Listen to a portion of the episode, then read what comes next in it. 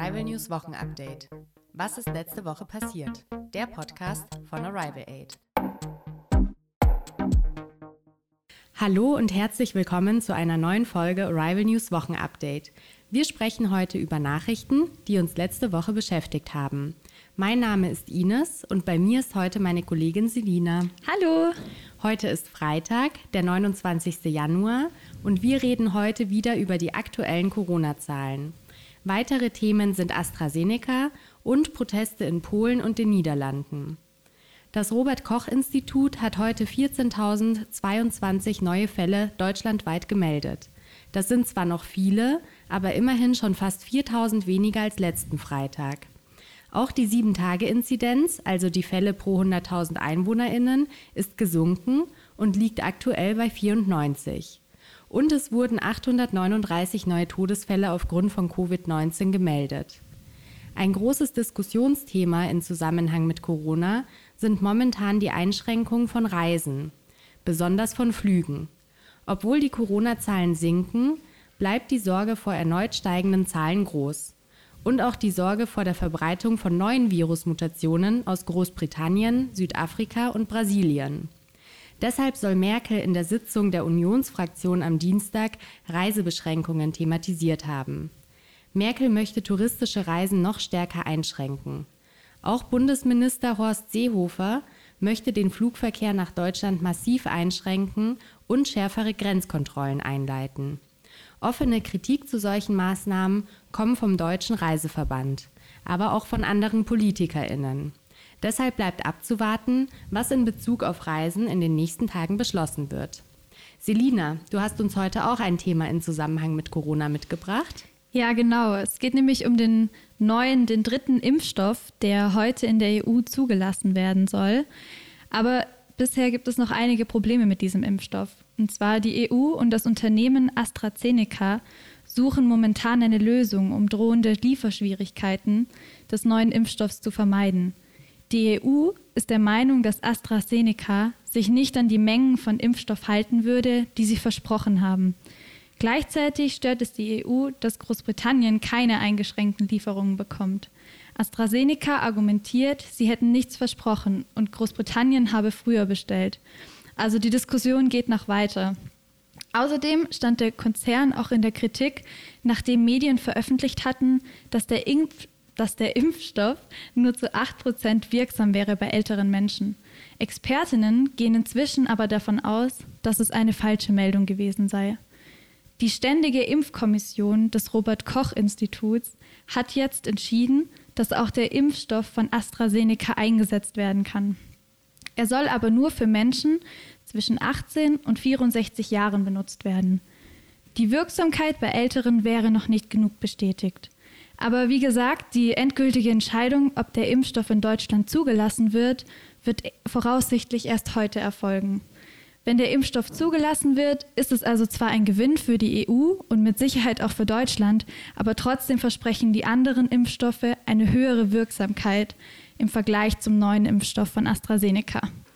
Aber jetzt mal weg von Corona. Es gibt auch andere Neuigkeiten, nicht unbedingt positive, aber es passieren auch andere Dinge. Und zwar in den Niederlanden. Ähm, genau, hat aber trotzdem mit Corona zu tun. Ähm, und zwar gibt es in den Niederlanden seit Sonntag gewaltsame Proteste gegen die Corona-Maßnahmen. Grund dafür ist, am Samstagabend wurde in den Niederlanden zum ersten Mal seit Beginn der Pandemie eine landesweite Ausgangssperre beschlossen. Die Bürgerinnen sollen von 21 Uhr bis 4.30 Uhr zu Hause bleiben. Verstöße werden mit Geldbußen von 95 Euro bestraft. Dazu kommt noch der harte Lockdown, also dass nur Geschäfte des täglichen Bedarfs offen bleiben dürfen. Alles andere hat geschlossen, also eigentlich genauso wie bei uns in Deutschland. Die strengeren Maßnahmen hat die niederländische Regierung hauptsächlich aus Angst vor der Corona-Mutation aus Großbritannien beschlossen. Die niederländische Bevölkerung ist derartige Einschränkungen nicht gewohnt. Es ist die erste Ausgangssperre seit dem Zweiten Weltkrieg. Dennoch zeigen sich viele Politikerinnen von der Gewalt auf den Straßen schockiert und auch überrascht. Die Ausschreitungen hatten am Sonntagnachmittag in Amsterdam und Eindhoven begonnen. Demonstrantinnen hatten Polizisten mit Feuerwerk und Steinen angegriffen. Mit Wasserwerfern und Tränengas hatte die Polizei zuvor verbotene Demonstrationen aufgelöst. Sonntagnacht hatten sich die schweren Unruhen auf etwa zehn Städte ausgeweitet. Die Polizei sprach von den schlimmsten Krawallen seit 40 Jahren. Bei den schweren Krawallen hat die Polizei bislang 184 Personen festgenommen und in Rotterdam mindestens zehn Polizisten verletzt. Also in Rotterdam wurden mindestens zehn Polizisten verletzt. Das Misstrauen und die Gewaltbereitschaft der Bevölkerung hat auch mit dem politischen Versagen der Regierung in der Corona-Krise zu tun. Erst ging das Land, ähnlich wie Schweden, einen Sonderweg in der Pandemie, und zwar ohne härtere Maßnahmen. Aber wegen steigenden Infektionszahlen hat die Regierung dann Mitte Dezember den Lockdown beschlossen. Außerdem legte das Land einen Fehlstart bei den Impfungen hin. Seit Anfang des Jahres lagerte Impfstoff in einer niederländischen Kleinstadt. Die nationale Impfkampagne startete allerdings erst Mitte Januar, also mit zeitlicher Verzögerung. Das alles trägt zur fehlenden Akzeptanz der Corona-Maßnahmen in der Bevölkerung bei. Ja, ich hoffe, dass sich die Krawalle bald beruhigen und friedliche äh, Proteste und Debatten in den Niederlanden möglich sind.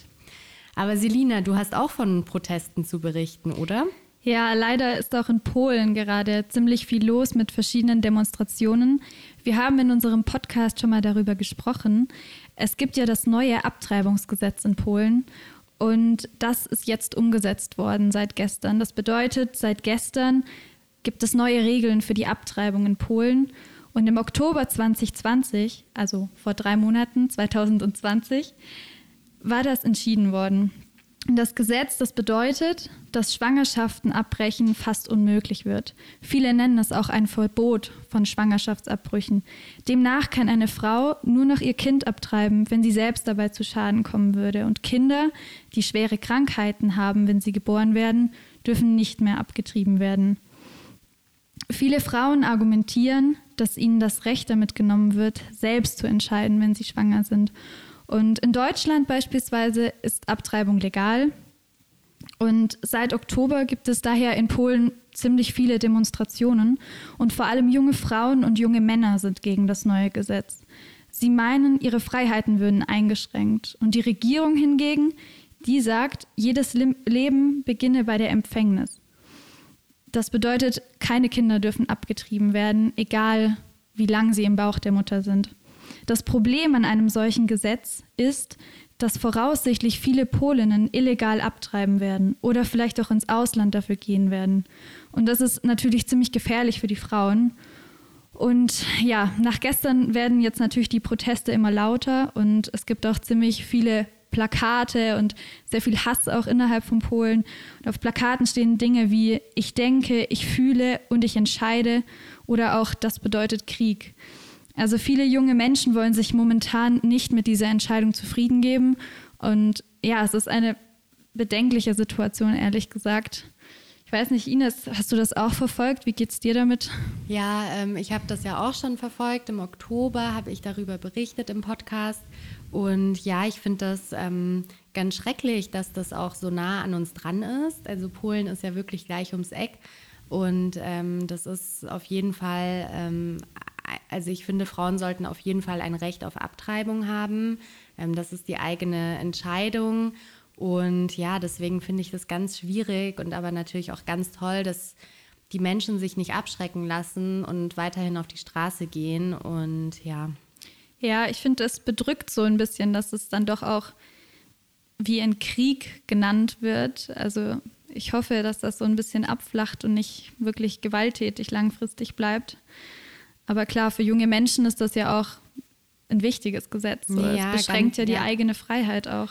Das stimmt, ja. Und auch also die Proteste in den Niederlanden sind ja jetzt auch gerade viel zu gewaltsam. Also ich hoffe einfach, ähm, dass das alles mit der, in der nächsten Zeit ein bisschen ähm, friedlicher ablaufen kann, dass wir vielleicht nächste Woche ähm, auch ein paar friedlichere Themen mitbringen Absolut, können. Absolut, ein bisschen gute Neuigkeiten. ähm, genau, aber ich glaube, dass ähm, es ja auf jeden Fall schon mal ein bisschen wärmer wird und nicht mehr so eisig kalt ist in Deutschland. Also es ist vielleicht noch äh, ein, ein gutes Thema. Die Wetteraussichten für die, die nächste Woche.